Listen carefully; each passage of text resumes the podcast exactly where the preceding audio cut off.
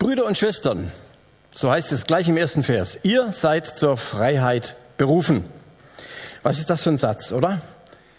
Dieser Satz ist tausende von Jahren her und könnte doch aktueller nicht sein. Was ist das für ein Wort? Das wurde in der Geschichte hochstilisiert. Freiheit, Freiheit über alles. In der heutigen Französischen Republik gehört das sogar mit zum Wahlspruch zusammen mit den Begriffen Gleichheit und Brüderlichkeit. Kennen wir ja. Was verstehen wir denn unter Freiheit? So ganz allgemein, gesellschaftlich gesehen? Oder was verstehen wir als Christen unter Freiheit? Der Maler und Schriftsteller Oskar Kokoschka meinte, Freiheit ist ein Kaugummibegriff geworden. An jedem Schlagbaum versteht man etwas anderes darunter. Und wir sagen ja gerne, ich bin so frei. Und dann sind wir unglaublich stolz, was wir in unserem freiheitlichen Rechtsstaat alles so zu Wege gebracht haben. Und selbst wir hier in der FLG Darmstadt entwerfen gleich eine ganze Predigtreihe zu diesem Thema anhand des Galaterbriefes. Freiheit ist doch einfach, so sagen wir heute großspurig als Thema über den kurzen Text, den wir gerade eben gehört haben. Klar, wir wissen alle Bescheid, nicht? Das ist wie beim Fahrradfahren. Fahrradfahren können wir alle. Freiheit ist einfach, kann jeder was zu sagen. Wir leben hier in großer Freiheit. Ist das so? Ist das wirklich so einfach? So einfach scheint es doch nicht zu sein. Das haben wir jetzt gerade beim Fahrradfahren gesehen. Da kann man ganz schnell das Gleichgewicht verlieren, von der einen oder nach der anderen Seite runterfallen. Die Frage ist, wie können wir als Christen unsere Berufung zur Freiheit wirklich leben? Der erste Satz, der hier steht, ist doch ganz klar. Brüder und Schwestern, Männer und Frauen, ihr allesamt seid zur Freiheit berufen. Und Paulus macht das jetzt mal ganz konkret und deswegen nur diese kurzen Verse aus dem Kapitel 5, 13 bis 15. Wie es dann konkreter noch weitergeht, hören wir dann am nächsten Sonntag. Heute einmal kümmern wir uns um diese Frage. Und das ist ja ein Problem. Was bedeutet das denn, dass wir zur Freiheit berufen sind? Paulus äußert hier eine große Sorge. Er sagt nämlich, liebe Leute, Liebe Gemeinde, es kann hier zu einem großen Missverständnis kommen. Die Freiheit des Glaubens kann dazu führen, dass wir auf eine spezielle Art arrogant und selbstherrlich werden. Wir können quasi das Gleichgewicht verlieren. Er sagt, aber benutzt eure Freiheit nicht als einen Vorwand, um eurer menschlichen Natur zu folgen. Ich könnte auch sagen, Leute, achtet darauf, dass ihr nicht die Freiheit zu einem Sprungbrett nutzt, um eure menschliche Natur einfach so auszuleben. Im Original steht hier für menschliche Natur der geheimnisvolle Begriff Fleisch. Also benutzt eure Freiheit nicht als einen Vorwand, um eurem Fleisch zu folgen, eurer menschlichen Natur. Ich weiß nicht, ob ihr diese Gedanken auch kennt. Wenn ich zur Freiheit berufen bin, frage ich mich manchmal, nicht nur im Straßenverkehr, warum muss ich dann eigentlich noch Gesetze befolgen? Warum kann ich nicht das machen, was mir gut und richtig erscheint, worum ich mich frei entfalten kann? Ich habe ja so meine Bedürfnisse, oder? Habt ihr doch auch. Warum kann ich es nicht etwas lockerer angehen lassen? Würde mich das gerade als Nachfolger Jesu in vieler Hinsicht nicht irgendwie, ja, wie soll ich sagen, besonders beliebt machen, dass ich ein ganz großes Herz habe. Ich bin so frei, du bist so frei, lass uns fröhlich sein, alles halb so wild, können wir doch machen, Freiheit, Freiheit über alles. Ich zeige für alles und jedes Verständnis. Warum muss ich mich selber so disziplinieren, so viel schaffen, wenn am Schluss doch nur das zählt, was der Heilige Geist in aller Freiheit in mir wirkt? Mein Eindruck ist, dass wir hier tatsächlich, gerade auch als Christen, ein echtes Problem haben. Und mir scheint, deswegen ist dieses Thema mit der Freiheit auch so wichtig, gerade für uns. Denn ist es nicht so, in der Regel, ganz selbstkritisch bedacht, wollen wir in unserem Glauben ziemlich viel Wellness. Zunächst mal für uns selbst, aber natürlich auch für anderen. Wir lassen die Seele baumeln, wir brauchen Wohlstand nicht nur äußerlich, sondern auch innerlich. Nicht nur materiell, sondern auch seelisch und geistlich. Wir brauchen in so stürmischen Zeiten, brauchen wir einen Ruhepol, ein Nest, in das wir uns legen können, das uns beruhigt, das uns auf viele schwierige Lebensfragen einfache Antworten gibt. Ich bin so frei und ziehe mich da einfach mal ein bisschen raus. Ist es nicht so, dass auch wir Christen das glauben und durch unseren Glauben auch zeigen wollen, wir können unser Leben durch diesen Glauben noch schöner, noch interessanter, erfüllter einrichten als alle anderen? Wenn wir uns selbst lieben, dann können wir ja auch den Nächsten lieben. Und da hat sich so allmählich auch bei uns ein Maßstab eingebürgert, der besagt, du darfst auf keinen Fall moralisieren.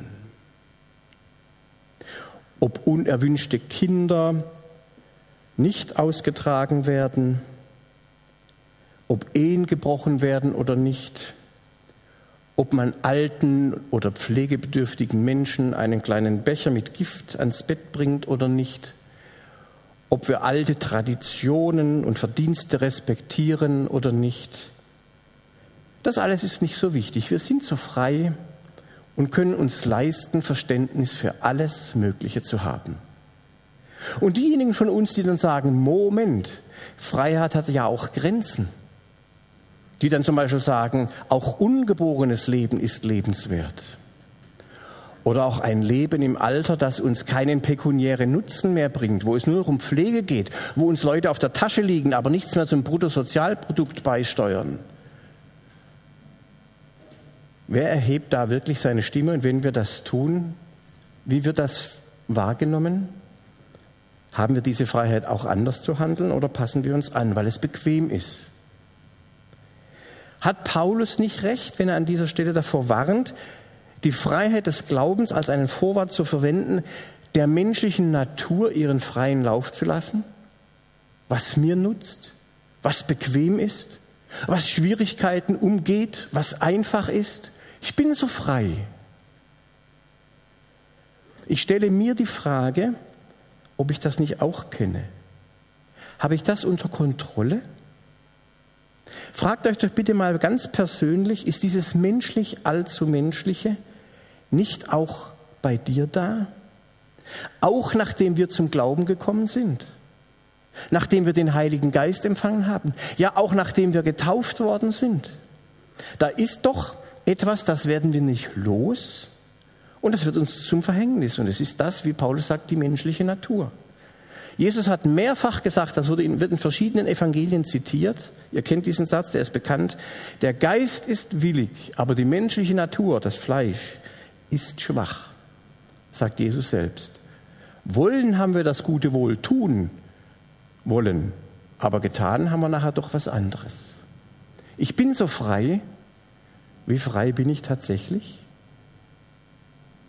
Paulus sagt, dieser menschlichen Natur dürfen wir auf keinen Fall die Zügel lassen.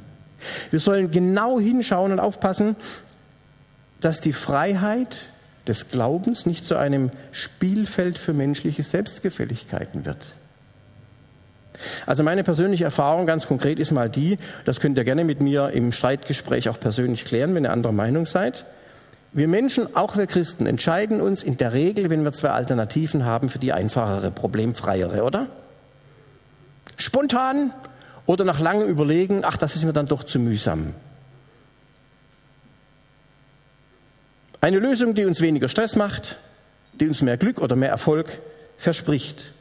Und dann wissen wir genau, eigentlich habe ich die Freiheit, anders zu handeln. Also dein Beispiel, ne? der geht vorbei, er kennt den Typen, und geht weiter. Und dann ringt er mit sich. Was ist die richtige Entscheidung? Die Freiheit, jetzt hat er zu handeln. Und nachher hat er so quasi aus dem Bauchgefühl richtig gehandelt. Und jetzt können wir ganz fromm sagen, der Heilige Geist hat ihn geleitet. Ähm, das war in der Geschichte überhaupt nicht die Rede, ob der Christ war oder nicht. Ne? Also die Frage, wie gehen wir mit der Freiheit um, die wir ganz bewusst, wenn wir sagen, wir sind mit Jesus unterwegs und sagen, der Geist Gottes leitet uns, und wir können uns, wir müssen uns jeden Tag zigmal entscheiden, wofür entscheiden wir uns. Tun wir das, so wie Paulus sagt, unserem Fleisch entsprechend, sozusagen der alte Adam, der gut schwimmen kann?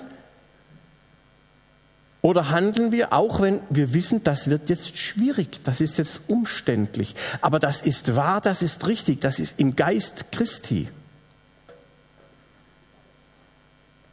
Wenn wir so kurzfristig entscheiden, was uns besser passt, wird uns das nicht Jesus näher bringen.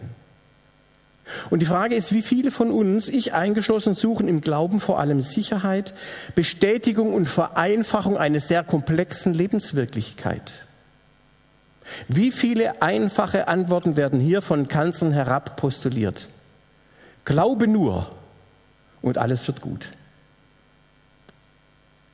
Niemals lügen, wissen wir alle. Ne? Die Wirklichkeit sieht noch mal viel schwieriger aus. Welche Freiheit haben wir da? Die Freiheit des Glaubens macht das Leben auf der einen Seite einfacher, weil wir Orientierung haben, aber gleichzeitig total vielschichtiger, vielfarbiger und spannungsgeladener, weil wir uns in einer Welt bewegen, die eben nicht in dieser Freiheit des Glaubens lebt. Und da gibt es dann Konflikte. Und deswegen sagt Paulus, brauchen wir eine Ordnung, in der wir uns entfalten können. Wir brauchen eine Ordnung der Liebe. Wir brauchen, tut mir leid, wenn ich das so sagen muss, glasklare Ansagen, keine Wischiwaschi-Ethik. Und wenn Paulus sagt, ihr seid zur Freiheit berufen, dann ist das eine Freiheit, die nur, und das ist ein entscheidender Satz, eine Freiheit, die nur in einer ganz engen Bindung an Jesus Christus möglich ist. Was will Jesus? Was steht in seinem Wort? Nur in der Bindung der Liebe, in der Bindung an Jesus lässt sich Freiheit erleben, sagt Paulus. Und es ist ja doch so, dass wir alle in einer erlösungsbedürftigen Welt leben. Wir alle sind auf die eine oder andere Weise kaputt. Und deswegen geht es jetzt nicht darum, ob jemand ein heiliges Leben lebt, so ganz doll, sondern darum, ob es jemand überhaupt versucht, ob wir das versuchen. Ob wir uns sozusagen mal auf das Rad setzen und sagen, ich will das jetzt lernen, wie das geht, mit einer Freiheit, die sich ganz an Christus bindet. Und ich fahre links und rechts runter, ich bleibe dran und es hat schon recht gut ausgesehen, nach wenigen Sekunden. Also wer das nicht glaubt, der darf gerne nachher da mal drauf rumfahren, ne, ohne Beobachtung. Ich habe keine Pflaster dabei. Es kommt auf unsere Herzenshaltung an. Paulus sagt, ihr seid zur Freiheit berufen. Er sagt nicht, ihr seid zur Freiheit verdonnert. Berufen heißt, du kannst hören und du kannst folgen. Du kannst dem Ruf Christi folgen und sagen, binde dich an mich, mein das wirklich ernst, setz dich wirklich aufs Rad und tu nicht so, als ob du das könntest. Wenn, dann mach's. Und wir Menschen, seit dem Sündenfall. Wir können zwar gut und böse unterscheiden, aber wir sind doch letztlich unfähig, aus eigener Kraft permanent die richtigen Konsequenzen daraus zu ziehen. Und nicht selten sieht das ausgerechnet und gerade in christlichen Gemeinden so aus, wie Paulus das jetzt eben auch noch sagt. Aber wenn ihr einander wie wilde Tiere beißt und auch auffresst, dann passt auf, sonst wird am Ende sogar einer vom anderen verschlungen. Wir alle sind moralisch überforderte Geschöpfe, die einander nicht ausgrenzen sollen, was oft der einfachere Weg ist, sondern wir sollen einander zum Guten anstacheln, sagt Paulus. Und da kommen wir einer Lösung etwas näher. Ich habe bewusst dieses Wort anstacheln verwendet, zum Guten anstacheln. Weil wir müssen uns klar machen, was wir im Galaterbrief immer und immer wieder lesen können. Das ist ganz wichtig. Wir handeln nicht, damit wir erlöst werden und in Freiheit leben können. Wir können dafür gar nichts tun, sondern umgekehrt. Wir sind erlöst und wir sind befreit, damit wir jetzt anders leben und handeln können. Das ist die richtige Reihenfolge. Da machen wir also den Unterschied. Und das durchkreuzt unsere Bequemlichkeit. Weil Freiheit ist nicht einfach, weil sie konkret und diametral gegen unsere eigene Bequemlichkeit, gegen unser Recht haben wollen geht. Du denkst, du kannst Freiheit leben? Dann zeig's, wie beim Fahrradfahren. Reden hilft nicht. Jonathan Swift hat mal ganz passend angemerkt, was nützt die Freiheit des Denkens, wenn sie nicht zur Freiheit des Handelns führt? Und Paulus erklärt uns jetzt nicht, wie das ist mit dieser menschlichen Natur, aber er sagt jetzt, was könnt ihr tun, damit das, was euch immer noch bestimmt, nicht wirklich zur Herrschaft gelangt. Er sagt, wir sollen einander in Liebe dienen hier, dient euch vielmehr gegenseitig in Liebe. Ich bin zutiefst überzeugt nach all den Jahren, dass gerade Gemeinde hier vor einem falschen Verständnis bewahren kann, dabei helfen kann. Wir haben hier in dieser Gemeinde und in anderen Gemeinden natürlich auch die fantastische Möglichkeit, wenn wir uns in ganz praktischer Liebe umeinander kümmern, bewahrt uns das davor, dass wir die Freiheit falsch verstehen und missbrauchen.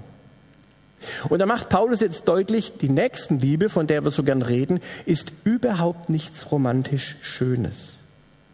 Auch die Gemeinschaft des Glaubens ist oft nichts wunderbar Erhebendes. Sogar Jesus hat, als er wieder einmal erlebt hat, was die Gemeinschaft und seine Jünger ihm abverlangt haben, hat er fast verzweifelt ausgerufen, wie lange muss ich euch ertragen? Hat Jesus gesagt. Überleg mal, wenn ich jetzt vorne hinstehen würde und sage, ey Leute, allmählich reicht's, ja.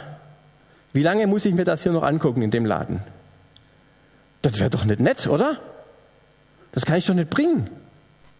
Da würde ich mich doch über euch stellen. Da würde ich doch meine Freiheit missbrauchen. Jesus hat gesagt, wie lange muss ich euch ertragen? Oder wie ging es denn Paulus selbst?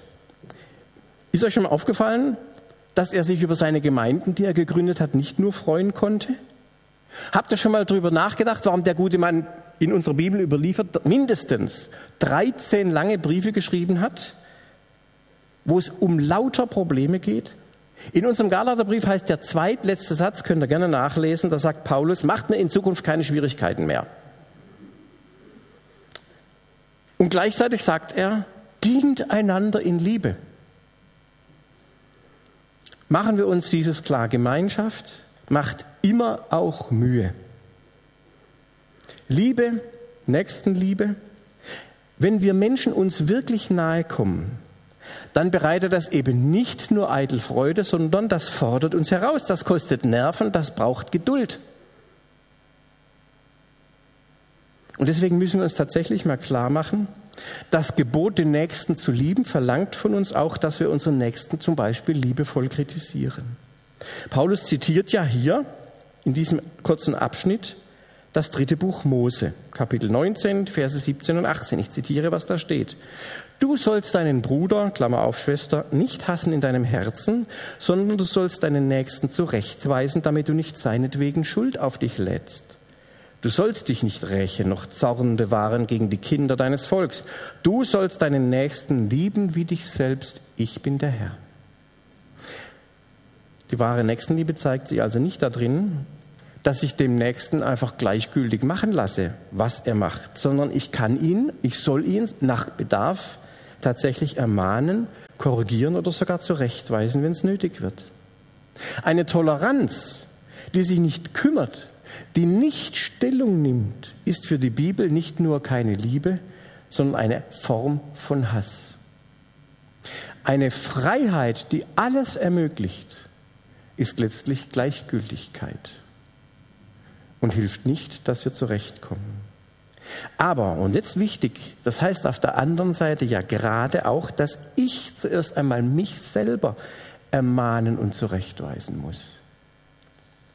Ich selber habe es doch nötig, dass ich mich immer mal wieder beim Schopf packe, dass ich meine eigenen Fehler sehe und gegen sie ankämpfe.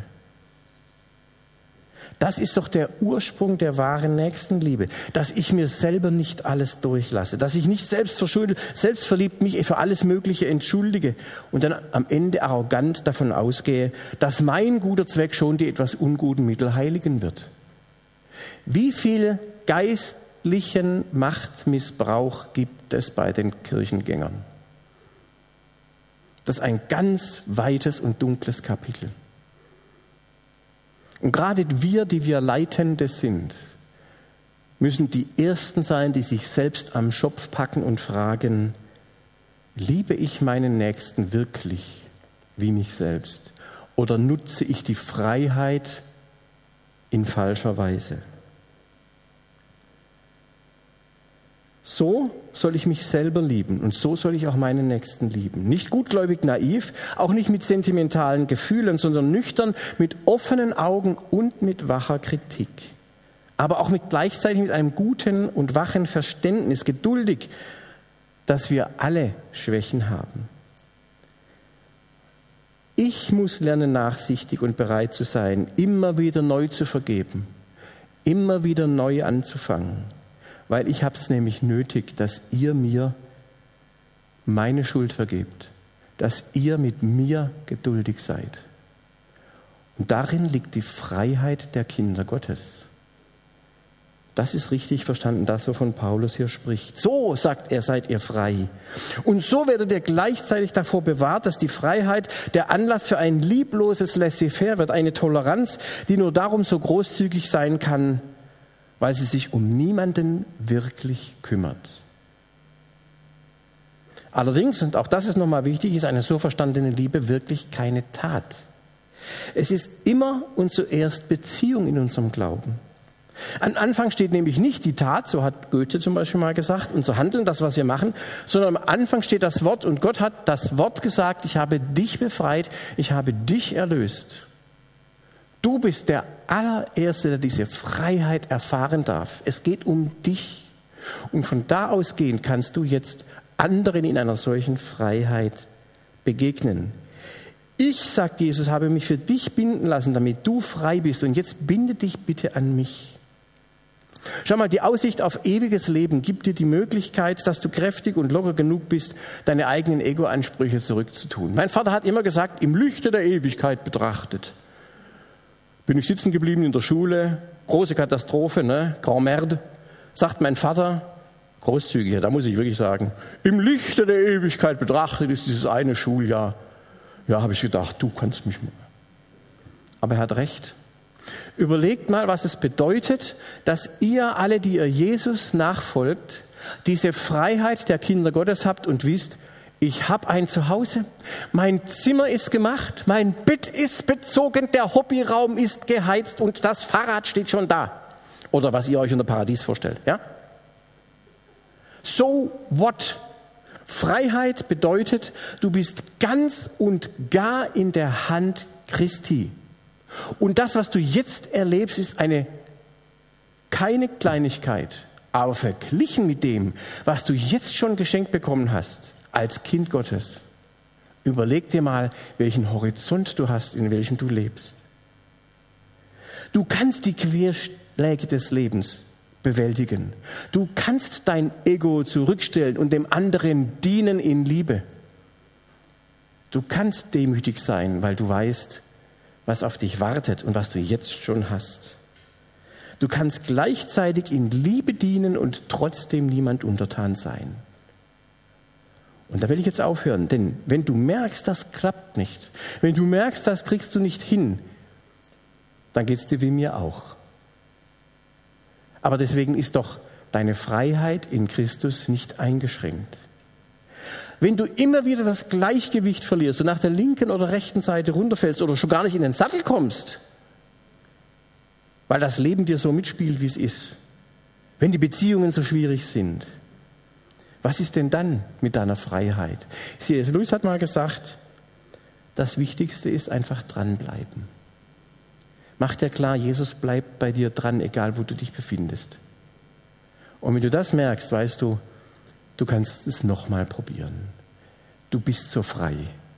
Du bist nicht gebunden. Lass uns das doch gemeinsam ausprobieren. Einander dienen in Liebe. Freiheit der Kinder Gottes. Amen.